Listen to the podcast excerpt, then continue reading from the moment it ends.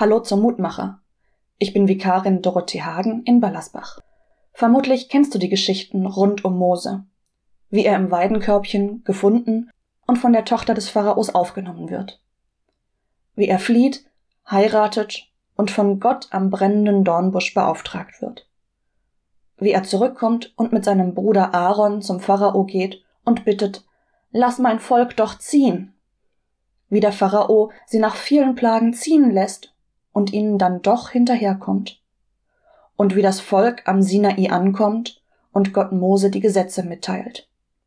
Mehr Gesetze als die zehn Gebote.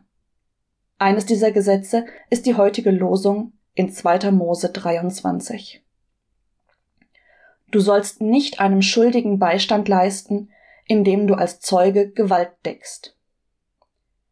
Aktuell lernt meine dritte Klasse die Mose-Geschichte kennen. Deshalb habe ich herzlich lachen müssen, als ich die Losung gelesen habe. Das erinnert mich so sehr an typische Schulmomente. Nein, ich war das nicht. Der XY hat doch nur. Frau Hagen, der XY hat. Zu dem anderen zu halten, auch wenn er im Unrecht liegt.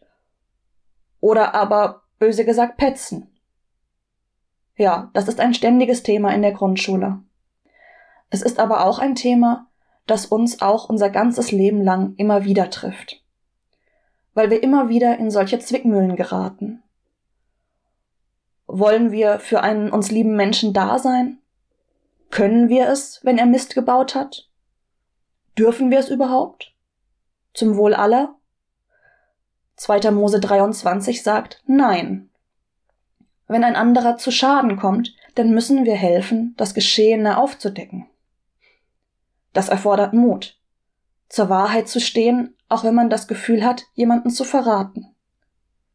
Aber das brauchen wir für eine gerechtere Welt. Und es das heißt nicht, dass wir den Schuldigen plötzlich weniger lieb haben und dass wir nicht für ihn da sein können. Es heißt, dass wir versuchen, unsere Welt gerechter und liebenswerter zu machen. Dafür wünsche ich uns viel Mut und ein gutes Händchen für die jeweils richtigen Worte und Taten. Ich lade dich ein, mit mir zu beten.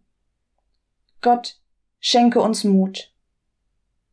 Mut für Gerechtigkeit einzustehen. Mut für uns selber einzustehen.